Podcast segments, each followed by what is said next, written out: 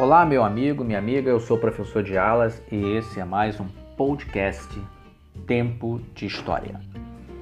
Na aula de hoje nós vamos tratar da Revolução Industrial, mais detidamente sobre a questão do pioneirismo inglês na Revolução Industrial.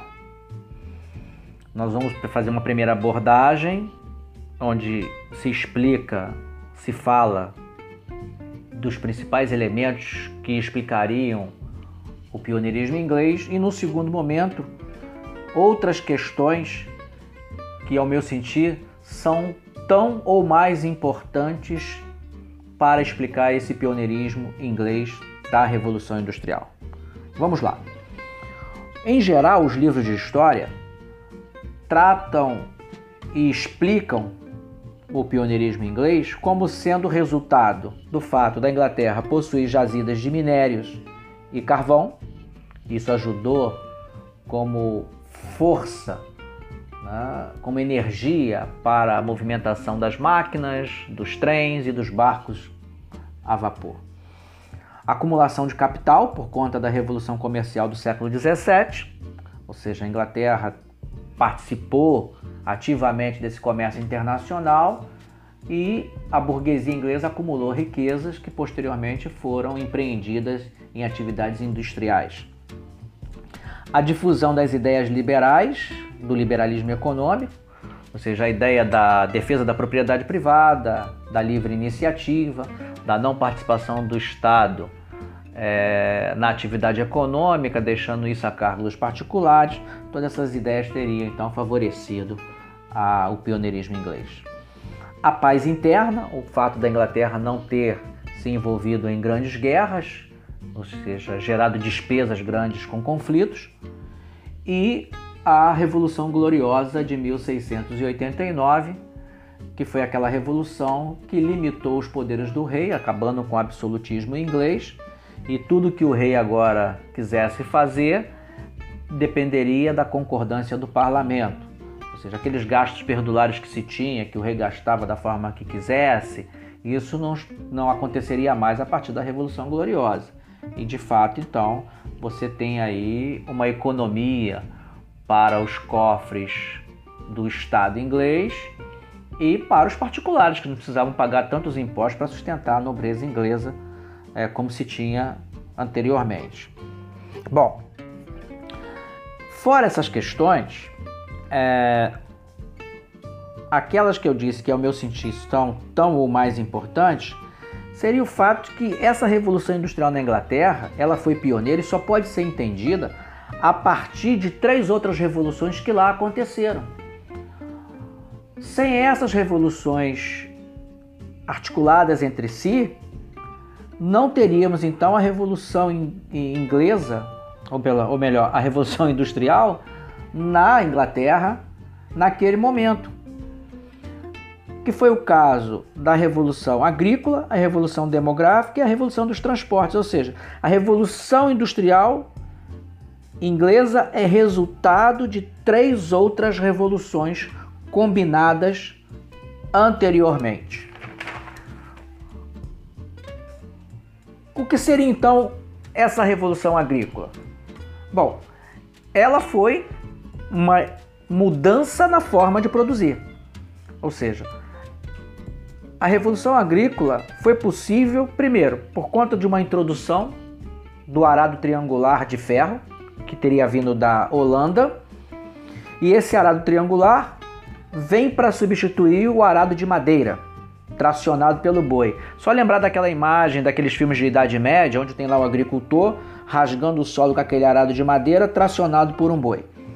Pois bem, esse arado triangular de ferro entra no lugar desse arado de madeira e o boi, que era utilizado no arado de madeira, é substituído pelo tracionamento feito pelo cavalo. Qual é a vantagem disso?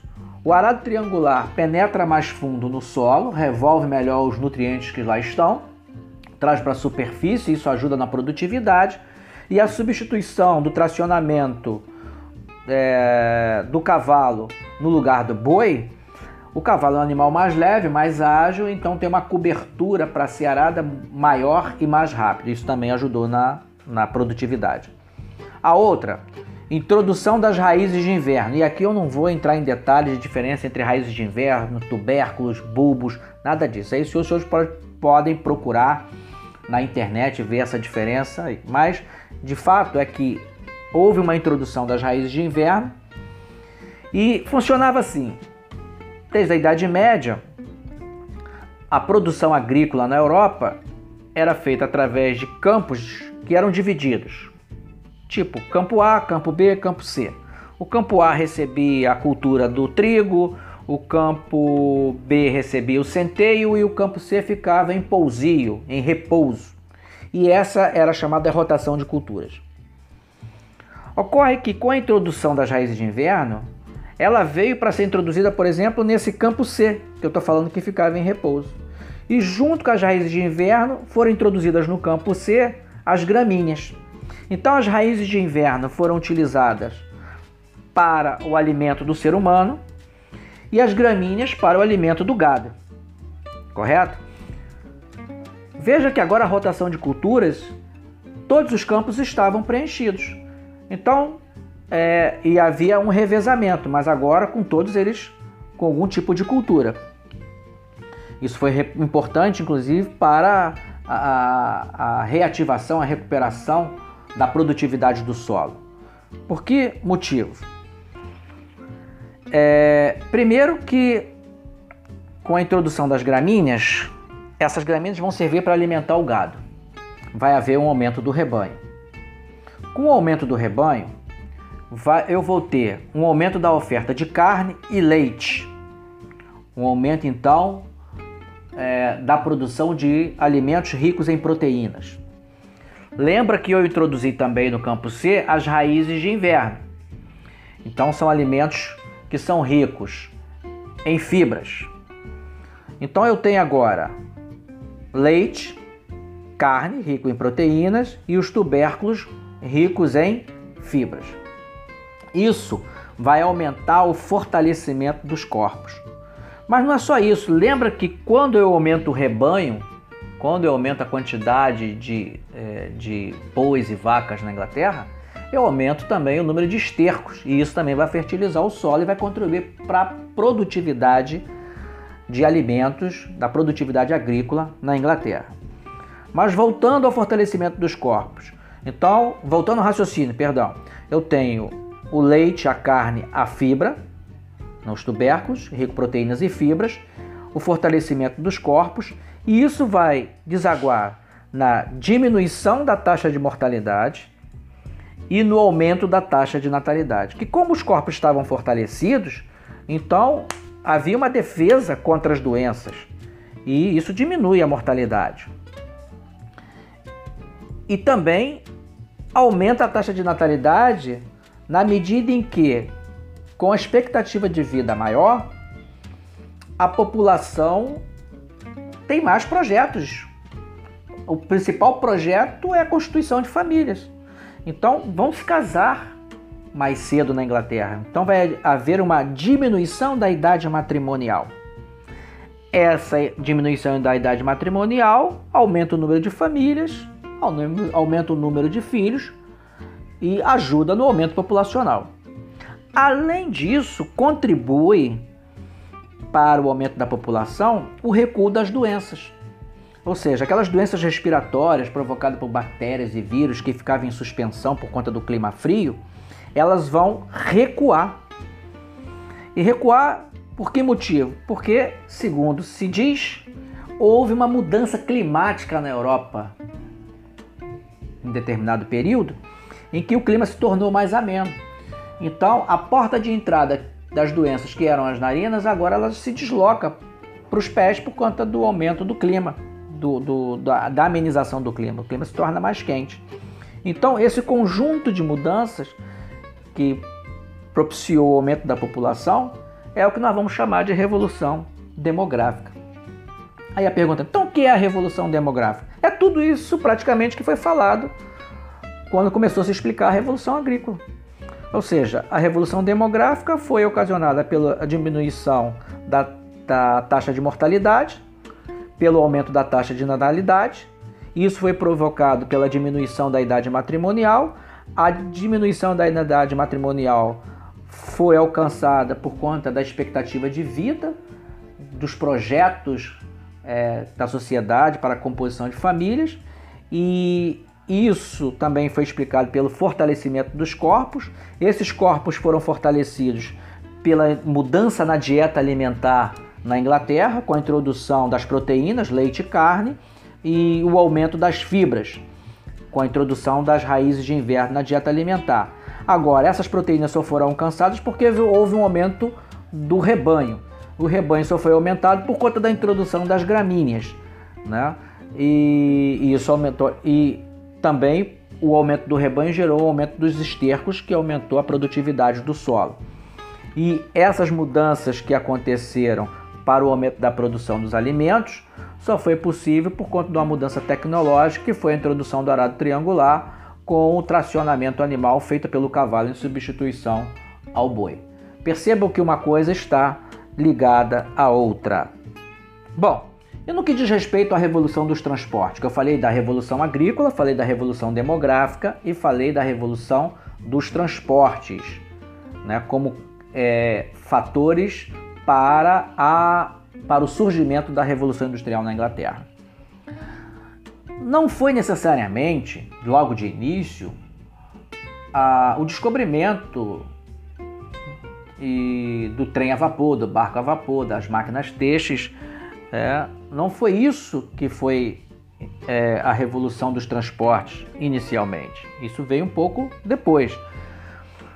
O que foi que favoreceu a Inglaterra nesse sentido? Foi o fato da Inglaterra ser cortada por antigas estradas romanas. Com o Império Romano, que pegou praticamente toda a Europa, os romanos construíram estradas em toda a Europa e também na Inglaterra. Estradas essas que eram utilizadas para o deslocamento de tropas, estradas militares. E os romanos, cá entre nós, eram exímios construtores de estradas. Eles deviam até, é, se fosse possível, se transportar numa máquina do tempo e vim para o Brasil para ensinar a construir estradas no Brasil, porque é impressionante né, a, a, incapacidade que nós temos de construir boas estradas. Você asfalta uma estrada daqui a 3, 4, 5 dias com a primeira chuva foi tudo embora. Né? Começa buraco para lá e para cá. Então os romanos seriam grandes professores na construção de estradas aqui no Brasil. Mas vamos lá. É... Bom, então o, o Império Romano, a dimensão do Império é, era, foi muito grande.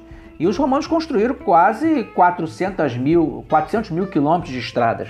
Né? Só na Inglaterra, 4 mil quilômetros, é, 4 mil quilômetros de estradas é, foram construídas. E a Inglaterra, obviamente, aproveitou essas estradas que existiam, estradas de pedra com sistema de drenagem, para o deslocamento da produção dos lugares mais remotos para os grandes centros comerciais aproveitando toda essa infraestrutura deixada lá pelo Império Romano. Ou seja, então, a, a, ao deslocar uma carroça por uma estrada dessa, é totalmente diferente de deslocar uma carroça com, com produtos numa estrada de chão, de barro, uma estrada de terra batida. Ou seja, a capacidade de tonelagem de uma carroça numa estrada romana é muito maior. Então você tem um maior deslocamento de produtos, isso favoreceu. A outra é o aproveitamento dos canais. A Inglaterra foi o primeiro país dotado de uma, de uma rede nacional de canais. E isso vai se ampliar depois da guerra é, de independência das colônias americanas. Isso vai se ampliar na Inglaterra, né, com novas tecnologias, como as eclusas, é, os níveis, que foram introduzidos como tecnologia para isso. E aqui eu chamo a atenção para duas questões é, importantes. Esses canais, né, canais, diversos canais que existiam, serviam como deslocamento do interior também para os grandes centros comerciais dos produtos industrializados que estavam se, sendo feitos na Inglaterra. É, essa tecnologia das eclusas, e aí eu faço um parênteses aqui para a gente chamar para os dias de hoje, são tecnologias utilizadas, por exemplo, no canal do Panamá. que são comportas que se enchem e aí vai havendo deslocamento das embarcações em níveis diferentes. Né? Inclusive existe um projeto em São Paulo, não sei como é que está isso, de se construir para mais de 100, 100 quilômetros de, de rios navegáveis eh, na Grande São Paulo e eh, no, no estado de São Paulo, é, com capacidade pra, de 65 piscinões para absorver água da chuva também. Ou seja, e lá em São Paulo, para viabilizar com que esses rios se tornem navegáveis, existe dentro desse projeto um sistema de construção de eclusas, ou seja, é para se navegar em diferentes níveis. Né? Eu não sei em que pé está isso, mas seria aí uma fonte aí de pesquisa para os senhores para aumentar aí o capital é, de conhecimento de cada um de vocês. A outra também coisa que eu chamo a atenção, outro fato que eu chamo a atenção foi o surgimento do pedágio. Né? Com os canais na Inglaterra, é, havia parte em determinados lugares que para o, o, barco se deslocar nesses canais, onde tinha baixa correnteza, era necessário que o barco fosse tracionado por um animal, ou seja, havia uma, as margens do, do, do, dos canais um animal puxando um barco, porque ali não havia correnteza suficiente para fazer esse barco deslocar. Nós estamos falando de embarcação que ainda não é necessariamente é, com motor, é barco ou vela ou remo mas não necessariamente a motor. Então havia atração animal que puxava esses barcos, o barco no canal e o animal na margem puxando. Bom, o canal era de domínio público, podia passar, mas as terras marginais ao canal, esses tinham proprietários. E aí, esses proprietários, por conta desse serviço, cobravam então o chamado pedágio. Ou seja, então, pedágio, obviamente que ele não nasce na Inglaterra, já tem história de pedágios, ou melhor, nasce na Inglaterra, mas tem história do pedágio por volta do ano de 1300 e alguma coisa na Inglaterra. Mas a ideia de pedágio nasce aí. E o termo pedágio é pôr o pé fora. Né? Então, se pegar lá na língua francesa, é pé, pé é, age, é, do latim pedicto, e assim vai. Então vocês podem pesquisar aí na etimologia da palavra e ver que o pedágio necessariamente não é só em relação ao transporte. Se havia pedágio para atravessar uma ponte na Idade Média e assim vai. Né? Mas questão interessante é que esse seria um, um uso mais recorrente do pedágio por conta é, da utilização da, da, da passagem nesses canais onde tinha baixa correnteza. Então, só depois disso é que a máquina a vapor, o, o, a, o transporte a vapor, tanto o barco a vapor quanto, quanto o trem a vapor, é, já aí na, na, no século no século XIX, né, final do século XVIII, início do século XIX é que vai ganhar grande grande notoriedade e vai ajudar a conceber isso que foi chamado de revolução industrial e revolução dos transportes. E aqui, no que diz respeito à máquina a vapor, só a título de curiosidade, é, a máquina a vapor ela não é, é a ideia do uso do vapor, da energia a vapor, não é uma criação ocorrida na, na Revolução Industrial na Inglaterra a energia a vapor é algo que se vem lá desde o século I antes de Cristo, né? e, e até teve lá um, um, um, engenheiro, um matemático grego chamado Hierão de Alexandria, que teria então criado um, um negócio chamado Eolípila, é, também conhecida como bola de vento. Então, Veja que esse negócio da energia a vapor é bem antigo. Obviamente que a máquina a vapor, que inicialmente não é para os transportes, é para a máquina têxtil, e depois é que se desloca então para a construção de, de trem e barco a vapor. E por fim, como eu havia combinado, é, que, é a questão do conceito de, de, de, de revolução industrial. Né? O que, que se tem? Quando se pensa em revolução industrial, é, o que nos remete é sempre a revolução industrial foi a introdução de máquinas no sistema produtivo, ou foi a substituição da manufatura pela maquinofatura. E aí tem um livro chamado O Nascimento das Fábricas, de um historiador brasileiro chamado Edgar Dedeca, que ele vê, olha, ele diz, não é bem isso, ou necessariamente isso. A Revolução Industrial é muito mais uma transformação na organização do trabalho, na forma de se produzir, do que inicialmente introdução de novas máquinas, diz ele. E diz mais, ele diz, olha, lembra lá da do engenho de cana de açúcar no Brasil? Então, ele foi o protótipo da indústria na Europa, do nascimento da indústria na Europa. O que, que ele quer dizer com isso? Não é a introdução da máquina, é a forma de organização do trabalho. Então, o que, que se tem?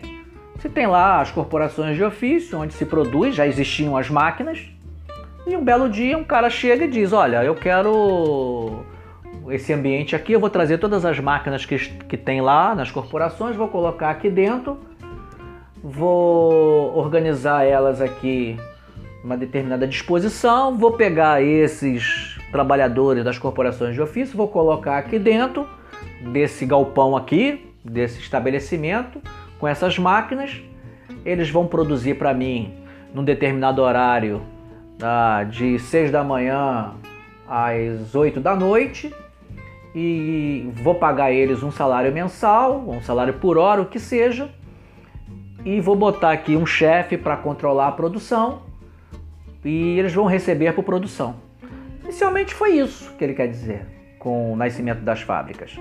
Que a revolução foi essa, que se o que é, ocorre uma mudança na forma de produzir. Mas as máquinas são as mesmas máquinas que se tinha até então e que foram trazidas para um outro ambiente. E essa mudança de ambiente, com o controle da jornada de trabalho, com o controle da produção, com a divisão das tarefas, né?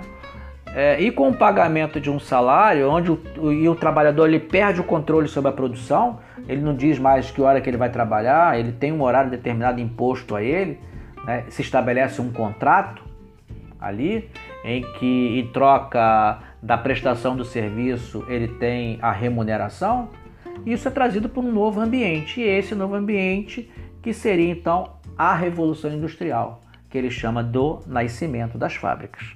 Ok, senhores? Então eu fico por aqui e a gente volta ao tema da revolução industrial, né, a moda antiga, ou seja, tratando ali conforme trata os livros de história falando de primeira revolução industrial, segunda revolução industrial, terceira revolução industrial e assim por diante, ok? Bom, eu fico por aqui. Saúdo os que me escutaram, agradeço os que me ouviram. Um forte abraço.